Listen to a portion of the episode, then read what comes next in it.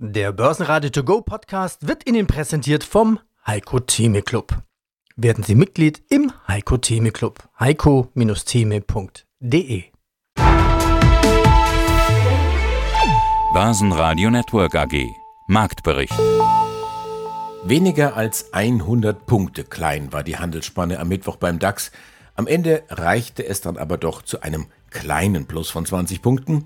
Schlusskurs 15.789 Punkte, MDAX 27.816 Punkte, jeweils 0,1 Prozent ging's rauf. Der Anleger wird also in den Sommermonaten bescheidener. Eine Zier, die selten geworden ist an der Börse.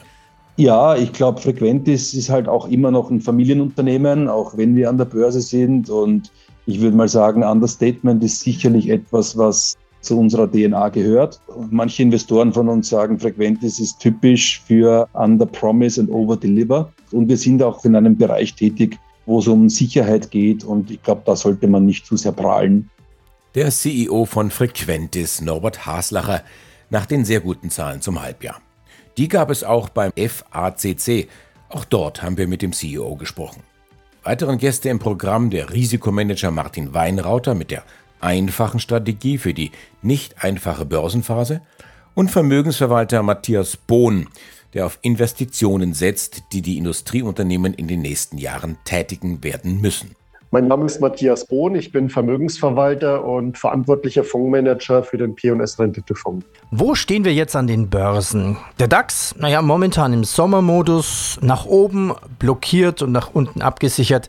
Der August macht seinen Ruf als schwieriger Börsenmonat bislang alle Ehre. Ja, und der deutsche Aktienindex bewegt sich weiterhin im Sommer- und Urlaubsmodus. Aber rückblickend, das erste Halbjahr selbst war eigentlich schon sehr, sehr gut an den Börsen. Herr Bohn, warum stehen eigentlich die Börsen so hoch? Interessante Frage. Man könnte auch meinen, wenn man sich die Wertentwicklung der verschiedenen Indizes anschaut, wir haben nur noch heile Welt und die Zeitungen müssten überquellen vor positiven Nachrichten. Unter die Decke schaut, dann wird die Wertentwicklung in Amerika maßgeblich von sieben Unternehmen getragen. Wir wären also weit weg von einem zweistelligen Ergebnis, wenn wir diese sieben Titel nicht hätten im S&P 500. Und das tatsächliche Börsenumfeld wäre wohl bei eher plus sieben, plus acht Prozent year to date als bei den teilweise plus 15, 16, 17 Prozent. Also könnte man fast sagen, Rallye. Welche Rallye denn? Ja, könnte man zugespitzt sagen, weil diese sieben Unternehmen tragen circa 10 Prozentpunkte zur Performance bei. Das heißt also für all diejenigen, die auf Einzeltitel setzen, fehlen diese 10 Prozentpunkte in der Rallye in der gefühlten Rallye oder in der verpassten Rallye. Und die Glücklichen, die dabei sind, die trauen wahrscheinlich ihren Augen kaum. Aber das ist ja ein zweiseitiges Schwert die ganze Geschichte. Auf der einen Seite hat man natürlich jetzt noch Raum, wenn die anderen Unternehmen aufholen, dass die weiter den Markt treiben. Auf der anderen Seite besteht natürlich die Gefahr, wenn die sieben Unternehmen, die 50 Prozent zugelegt haben, äh, so im Schnitt, dass die natürlich auch wieder etwas korrigieren und deutlich federn lassen müssen. Haben wir aber vielleicht trotzdem zusätzlich einfach so eine Art Sonderkonjunktur an den Börsen durch Einmal Digitalisierung und ich nenne es immer KI-Disierung, also eine KI-Rallye. Damit meine ich jetzt nicht nur die großen amerikanischen Werte. Ja gut, vielleicht ist das ja wirklich der Hintergrund, dass die KI fleißig Aktien kauft, obwohl die Human Intelligence sagt, oh, um Gottes Willen, die Märkte sind uns viel zu heiß gelaufen. Aber das nur kleiner Spaß am Rande. Es ist also in der Tat so, wir befinden uns mitten in der Berichtssaison, dass die Unternehmen nicht so schlechte Daten melden, wie von vielen erwartet werden. Ich habe mir die heute Morgen nochmal die aktuellen Zahlen für den S&P 500 angeschaut. Also wir sind in der Summe sowohl bei den Umsatzerwartungen haben wir übererfüllt, als auch bei den Gewinnerwartungen haben wir übererfüllt. Und bei den Amerikanern sind schon ja, circa 80 Prozent der Unternehmen da gewesen mit Zahlen. Wir haben also von der Wirt hier ein unterstützendes Moment. Wir haben Umsatzwachstum, wir haben Gewinnwachstum und zwar oberhalb der Erwartungen. Und das ist immer gut für die Aktienkurse. Und hier noch ein paar Börsendaten im Schnelldurchlauf. Der Euro nahezu unverändert bei einem Dollar 09. Die schwachen Wirtschaftsdaten aus China drücken auf den Ölpreis. Die Wirtschaft in der Eurozone wächst Und die Inflation in England geht zurück. Eine Kaufempfehlung gab es für Adidas. Börsenradio Network AG, das Vorstandsinterview. Guten Tag, mein Name ist Robert Machtling, ich bin der Vorstandsvorsitzende der FACC AG. Aus dem Studio des Börsenradio grüßt Andi Groß. Machtlinger mit dem Flughafen Frankfurt habe ich gesprochen vergangene Woche. Mit Frequentis hatte ich heute gesprochen und mit Lufthansa spreche ich familienbedingt jeden Tag. Und die Meldungen von den Rekordbestellungen der Paris Airshow habe ich natürlich auch gelesen. Insofern ist die Headline über ihren Zahlen keine große Überraschung. Positive Entwicklung in der Luftfahrt ermöglicht FACC deutliche Umsatz- und Ergebnissteigerung im ersten Halbjahr 2023. Ich will natürlich Ihre Leistung auf gar keinen Fall schmälern. Fangen wir so an. In welchem Modus sind Sie denn persönlich gerade? Ach, die Krise ist vorbei oder hm, kommt da vielleicht noch was Ungemütliches nach? Nein, wir sind im Ramp-up-Modus. Das heißt, Material bestellen, Material kriegen, äh, Lieferketten sind nach wie vor instabil, wird auch die nächsten Monate noch so andauern und natürlich einhergehend mit dem positiven Ramp-up in der Industrie, Aufbauen von Mitarbeitern. Im letzten Jahr waren es 400, im ersten Halbjahr waren es 200. Das beschäftigt uns, ist aber eine positive Beschäftigung und in diesem Modus sind wir. Im Ramp-up-Modus, das versuchen wir jetzt mal zahlenmäßig zu unterlegen. Umsatz wächst um knapp ein Drittel auf 355 Millionen Euro. EBIT rauf von 6,1 Millionen auf fast 15 Millionen, also mehr als verdoppelt. Wo kommt denn jetzt zunächst einmal der Umsatz her, die Umsatzsteigerung? Die Umsatzsteigerung kommt im Wesentlichen von allen Programmen, in denen wir investiert sind, beziehungsweise wir Flugzeuge mit Komponenten beliefern. Allen voran natürlich das Kurz- und Mittelstreckensegment, Airbus A320, A321, aber auch Business Jets und das Positive ist die Widebodies, die Langstreckenflugzeuge. Auch hier steigen die Bedarfe wieder deutlich an und in Summe ergibt das im Vergleich ein doch deutliches Wachstum von 30 Prozent. Also Volumenseffekte in allen Segmenten, in denen die FACC derzeit tätig ist. Und wie lange wird das jetzt so weitergehen? Wie sieht das Orderbuch aus, zum Beispiel bei der FACC? Ähm, das Orderbuch richtet sich natürlich nach der Luftfahrt generell. Äh, der Ramp-up wird weitergehen und uns begleiten bis in das Jahr 2026, 2027 hinein, wobei wie schon erwähnt, die Kurz- und Mittelstreckenflugzeuge etwas schneller auf maximale Rate sein werden und dann gefolgt werden von den Langstreckenflugzeugen, allen voran der Airbus A350 und der Boeing 787. Da gehen wir davon aus, dass das Industrie Ramp-up dauern wird bis zum Jahr 2027, spätestens Jahr 2028. Haben wir noch kurz gemeinsam Ausblick aufs Geschäftsjahr 2023. Jetzt nach der Halbzeit mit der deutlichen Umsatzsteigerung und der sehr deutlichen Steigerung im Ergebnis. Was für Zahlen werden dann Ende des Jahres dort stehen? Also wir bestätigen die Guidance, die wir zum Jahresbeginn gemacht haben, wieder ein zweistelliges prozentuales Umsatzwachstum im Bereich von 12 bis 16 Prozent im Vergleich zum Geschäftsjahr 2022 und eine graduelle Verbesserung des EBIT ähm, auch zum Jahresende.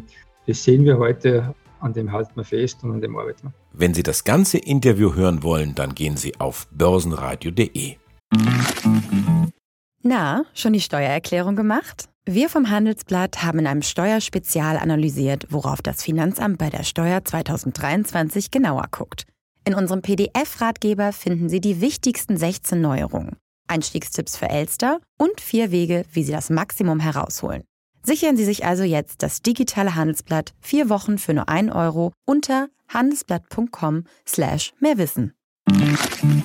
Martin Weinrauder sitzt heute im Interview und überlegt sich ganz einfach, wie erstaunlich es doch ist, dass die Börsen einerseits so komplex sind und andererseits aber auch wieder so einfach und simpel dabei. Wenn man heute auf den Markt schaut, ist es ja wirklich eine gute Frage. Wo steht der Markt, wo kommt er her und wo geht er hin? Also dann drehen wir das Ganze vielleicht nochmal zurück auf Anfang, auf die Eingangsfrage oder Ausgangsfrage. Wird der Markt weiter steigen? Okay, wenn der Markt tatsächlich weiter steigen sollte, dann müssen die Erwartungen an steigende Unternehmensgewinne, das ist immer die Grundlage, und auf sinkende Zinsen, das hat der Markt eingepreist, das will der Markt sehen, weiter erfüllt werden. Diese zwei Grundvoraussetzungen müssen im Markt bleiben.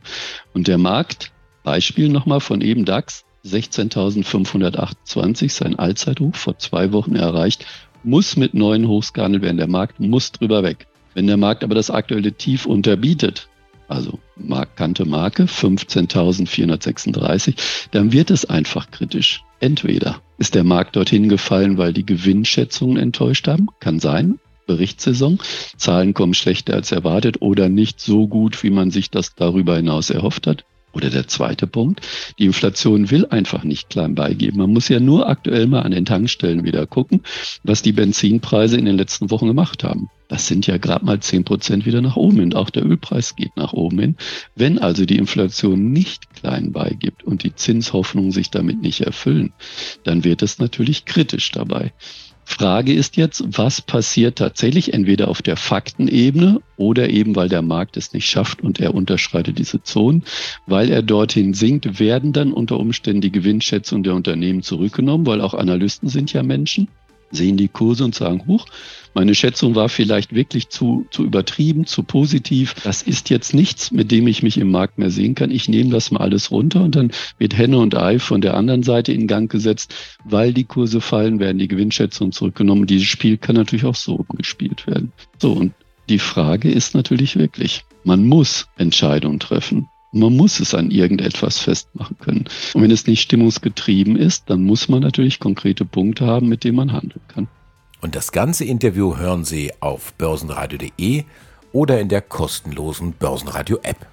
Quartalsbericht. Ja, guten Tag, mein Name ist Norbert Haslacher, ich bin CEO der Frequentis AG. Schauen wir nochmal die Zahlen ganz kurz weiter an. Auftragsbestand wächst um 10 Prozent auf fast 550 Millionen Euro. Und damit liegt die Reichweite, so Pi mal Fensterkreuz, bei anderthalb Jahren. Das macht das Geschäft doch sehr planbar dann für Sie.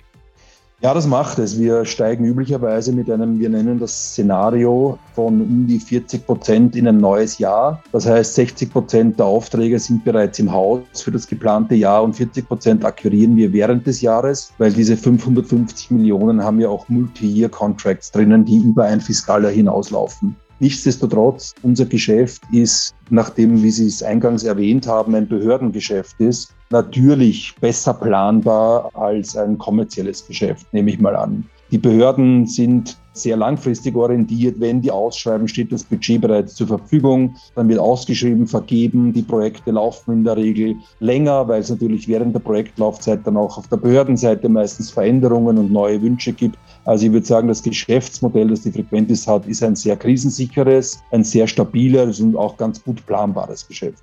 Aber trotzdem planen Sie sehr konservativ. Sie, Sie schreiben, ja, wir steigern uns beim Umsatz im Jahr, wir steigern den Auftragseingang, wir steigern die EBIT-Marge oder zielen eine EBIT-Marge an von rund 6 bis 8 Prozent. Warum denn eigentlich so vorsichtig?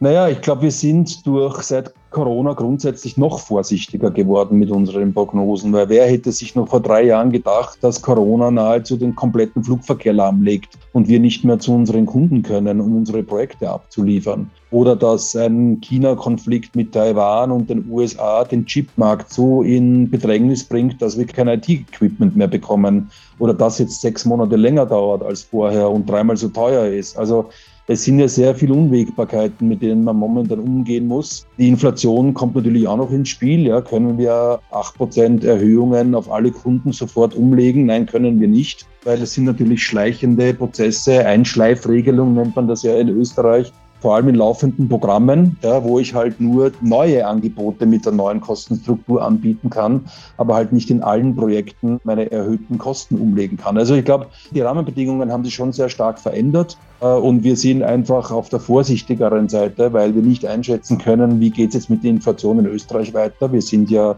im globalen Schnitt, glaube ich, sehr weit oben im Ranking, was die Inflation in Österreich betrifft. Da sitzen 50 Prozent unserer Kolleginnen und Kollegen. Und wir müssen halt gut managen, dass wir die Dinge auf unsere Kunden und auf unsere Preise umlegen können. Das werden wir nicht eins zu eins sofort schaffen. Und deswegen ist der Ausblick auch für dieses Jahr sechs bis acht Prozent. Am Donnerstag bei uns im Sendestudio Andreas Grasauer, CEO von Marinomed, Wolfgang Kirsch, CEO der Shelley Group, vormals Alterco, Bernd Maurer vom Flughafen Wien, Dirk Kraus von JOC und Andreas Grabmeier von JDC. Dazu die Vermögensverwalter Bastian Bosse und Moimir Linker. Ich bin Andreas Groß, die Stimme des Börsenradio. Ich wünsche Ihnen jetzt nicht nur einen schönen Abend, sondern bitte Sie auch gleich um einen Gefallen. Wenn dieser Podcast informativ für Sie war, dann empfehlen Sie uns doch gern weiter, verlinken Sie uns oder bewerten Sie uns besonders positiv. Börsenradio Network AG Marktbericht.